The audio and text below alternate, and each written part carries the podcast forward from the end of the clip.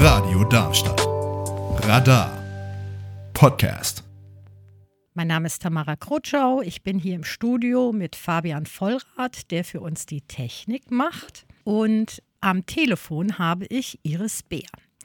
Iris, erzähl mal, wer bist du, was machst du, woher kennt man dich in Darmstadt? Jeder kennt ich? dich in Darmstadt. Also Tamara hat es ja schon gesagt, ich heiße Iris Beer, ich lebe seit 1981 in Darmstadt. Ich bin seit mehr als 30 Jahren, so lange wie meine Tochter auf der Welt ist, äh, kommunalpolitisch aktiv für die Grünen, bei den Grünen. Seit einiger Zeit bin ich ehrenamtliche Stadträtin in Darmstadt und was ich äh, auch bemerkenswert finde oder erzählenswert ist, dass ich seit 2020 äh, auf dem neuen Linken Quartier in einem Genossenschaftshaus im Wohnsinn Bessungen, im dritten Haus der Wohnsinn EG lebe, mit 42 anderen Familien, bunt gemischt, alt und jung, ähm, alleinerziehend, Familien, ältere, so wie ich, jüngere, Migranten dabei, also eine wirklich bunte Mischung. So viel zu mir vielleicht. Ja, das ist doch schon mal ziemlich viel. Mehr als andere Leute so tun in ihrem Leben. Iris, du bist schon ganz lange politisch aktiv. Und ähm, als Mitglied der Grünen Partei ähm, bist du natürlich auch, ich sage jetzt mal so ganz schnöde, friedensbewegt.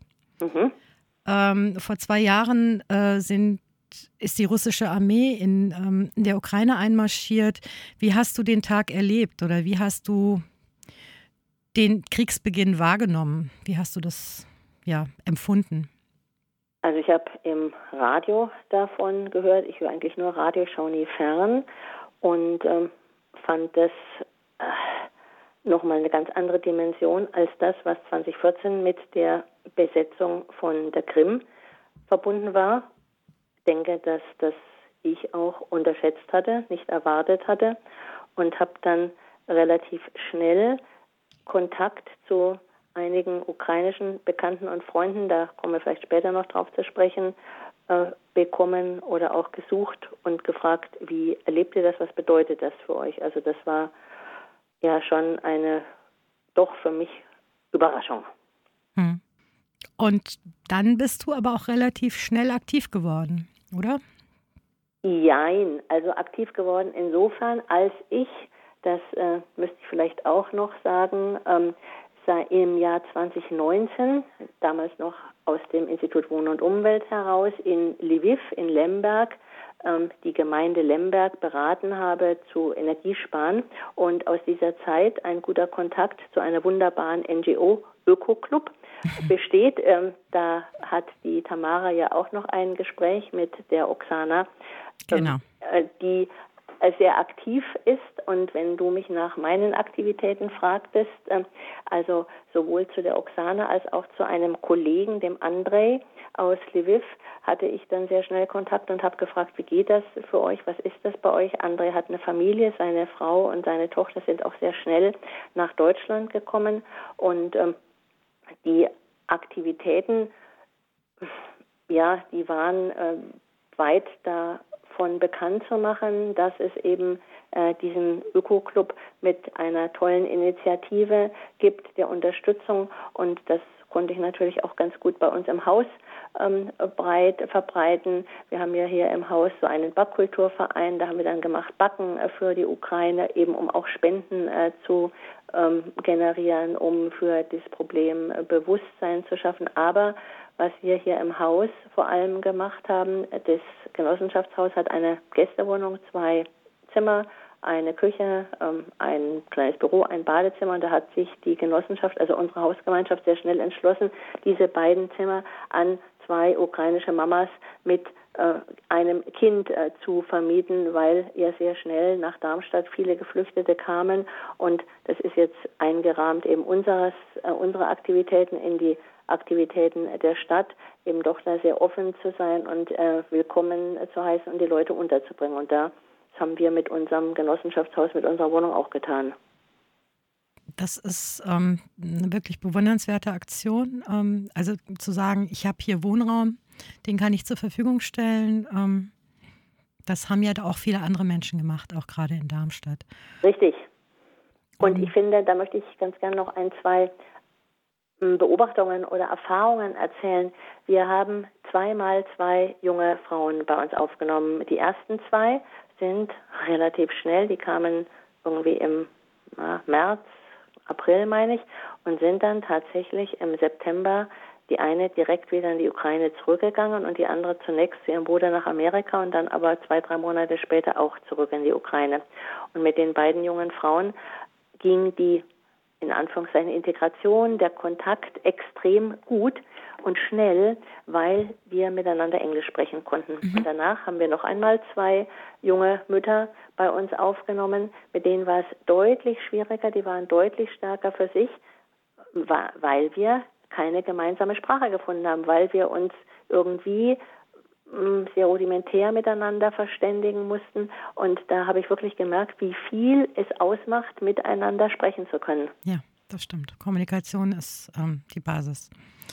Äh, wir hatten bei uns im Wohnprojekt ja auch ähm, eine ähm, ukrainische Familie, auch relativ früh, aber auch die sind, es war ein älteres Ehepaar und noch ähm, zwei weibliche Ver Verwandte.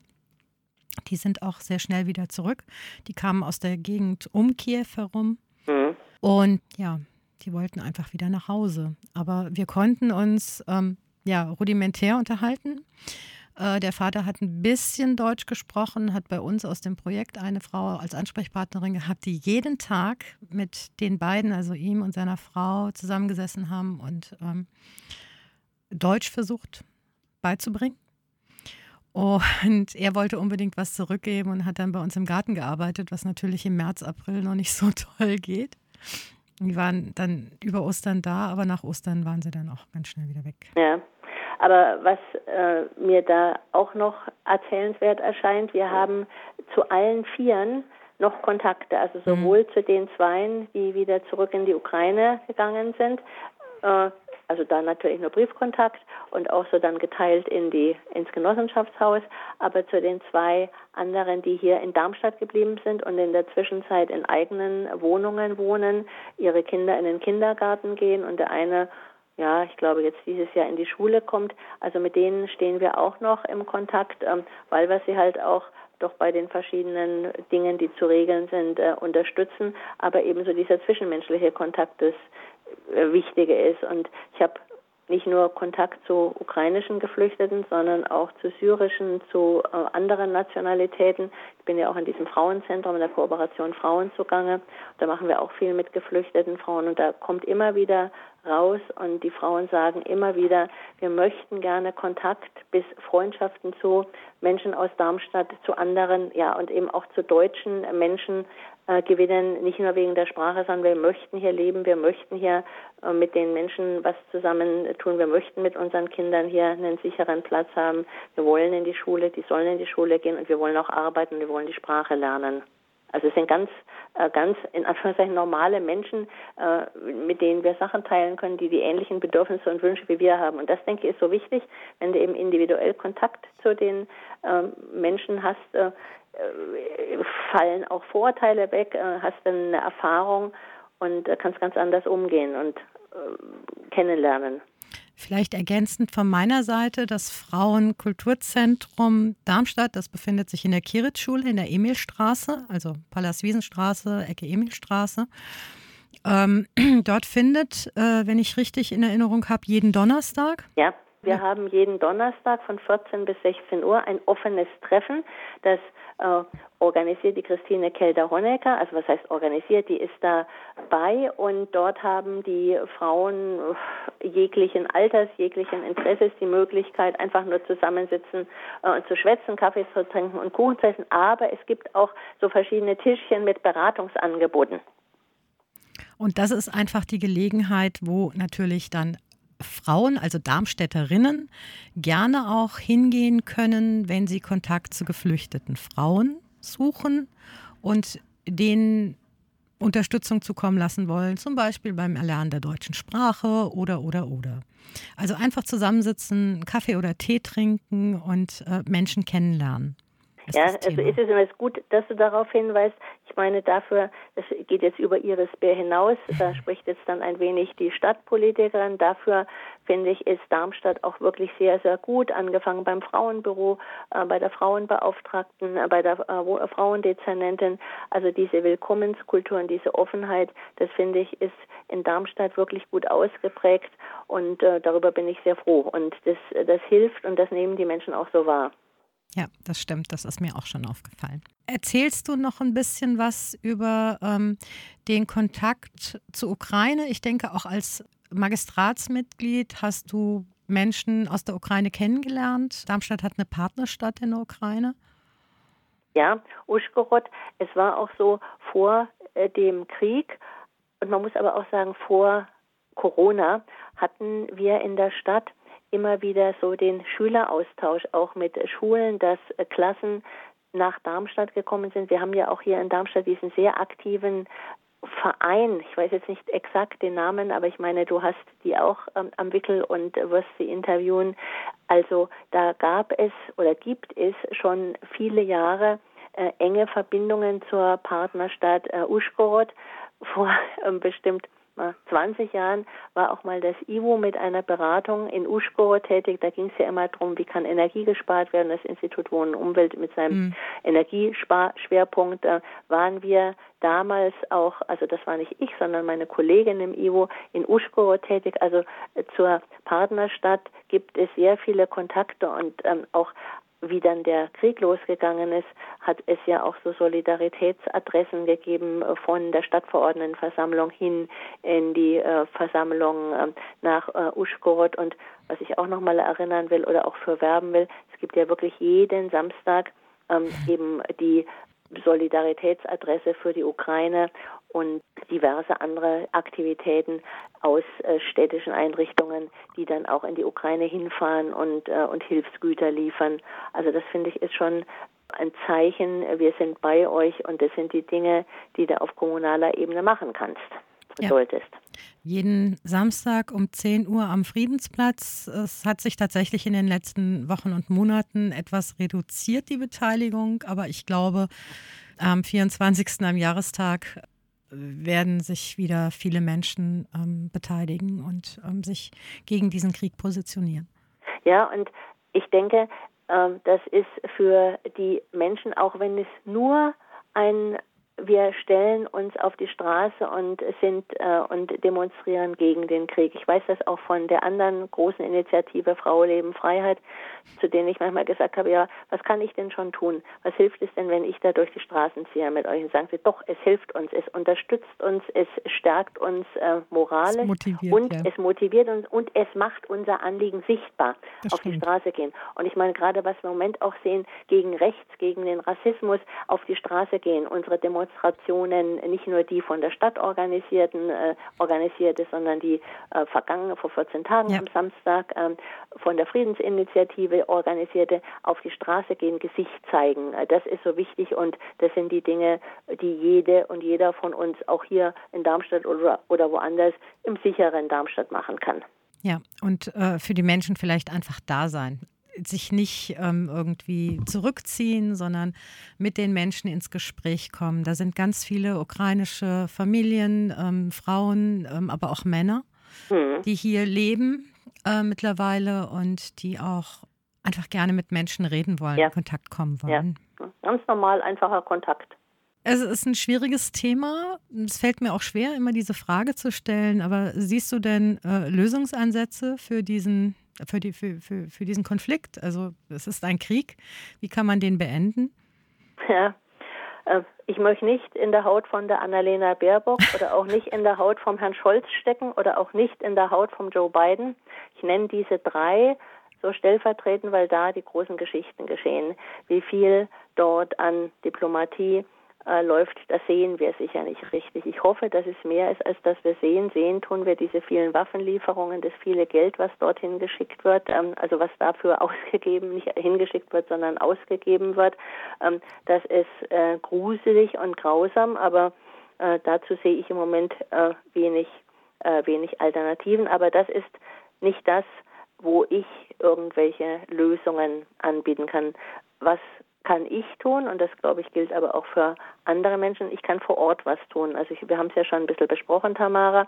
Was kann ich als Kommunalpolitikerin tun? Da haben wir Sachen gesagt. Und was kann ich als Iris Bär tun? Das habe ich auch schon ein bisschen mhm. geschildert. Ähm, was kann, was kann meine Gemeinschaft, was kann ich in meiner Gemeinschaft, in meinen Zusammenhängen auch immer wieder werben für äh, Macht bei diesen Dingen mit, die, die Tamara und ich ja jetzt gerade besprochen haben und die sicher eine Reihe von Menschen hören.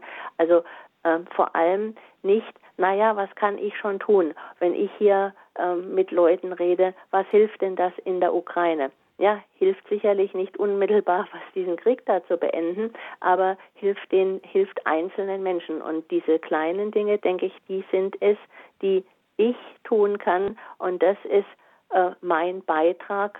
Ja, ob ich das jetzt Lösungsansatz nennen soll, weiß ich nicht, aber das sind die Beiträge, die ich tun kann. Das ist doch schon eine ganze Menge. Und ich denke ähm, schon, dass das, was wir hier lokal tun, auch global hilft. Ähm, ja. Allein die Tatsache, dass wir sagen, wir begegnen Menschen. Unser Gegenüber ist ein Mensch wie wir auch. Und ähm, wir wollen nicht ähm, weder die äh, ukrainischen Soldaten noch die russischen Soldaten ja. irgendwie verteufeln, weil ja. das sind äh, letztendlich alle, ja, ich sage jetzt mal tatsächlich so, wie ich das denke, es ist Kanonenfutter auf beiden Seiten ähm, was ich sehr gruselig finde. Ja, da möchte ich unbedingt noch was loswerden. Also meine liebe ukrainische junge Freundin Oksana, ganz am Anfang des Krieges hatten wir uns in München getroffen, die selber, sie lebt in München, aber hat eben enge Verbindungen in die Ukraine, ist auch nach äh, äh, in, in, die Ukraine im letzten Sommer gereist, also bis äh, bis in den Osten. Und die hat so gesagt, ich möchte nicht hassen, ich will mhm. versuchen, trotzdem äh, russische Menschen nicht zu hassen. Und das denke ich ist ein ganz großartiger Satz von der gewesen. Auf alle Fälle. Und das braucht sehr viel Größe und sehr viel ja, sehr viel Kraft, mhm. glaube ich, in der Situation.